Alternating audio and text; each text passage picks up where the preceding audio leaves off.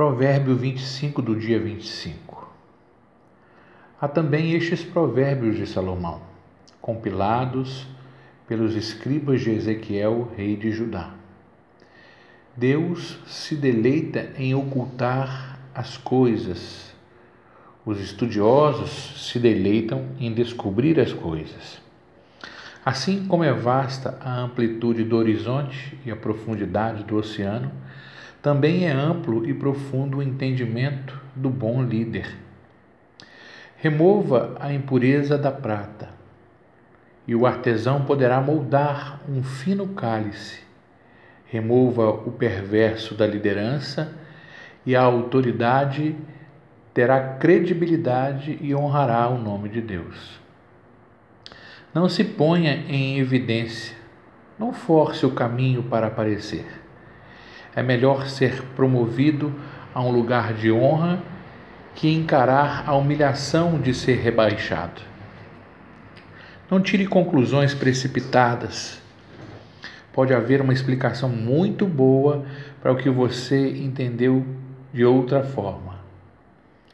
No calor do debate, não traia a confiança, porque a notícia se espalhará e ninguém mais confiará em você. A palavra certa no tempo certo é como a joia feita por encomenda. E a repreensão do amigo sábio na hora certa é como um anel de ouro no dedo. Amigos confiáveis cumprem o que prometem. São como bebida gelada no calor escaldante. Que agradável! Como grandes nuvens que não trazem chuva alguma, assim é o empregado que fala demais, mas não produz. A persistência vence a indiferença. A palavra gentil desmonta o coração mais fechado. Quando você ganhar uma caixa de doces, não engula tudo de uma vez. Se comer muito doce, você ficará doente. E quando for encontrar um amigo, não prolongue demais a conversa apareça sempre e ele logo ficará irritado.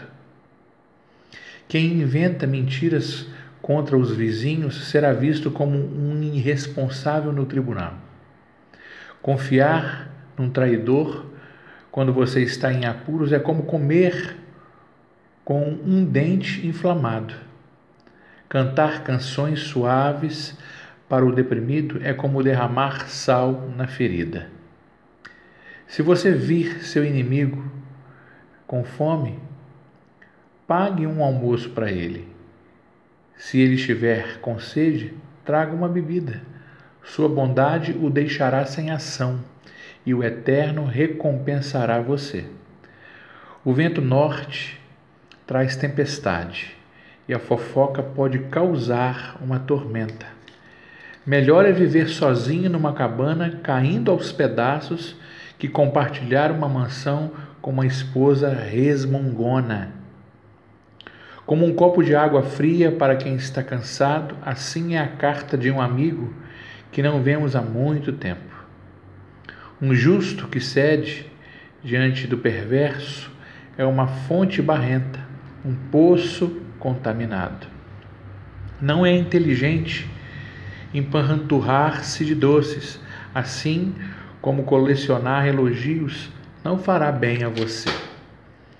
Quem não tem autocontrole é como uma casa com as portas e janelas caídas.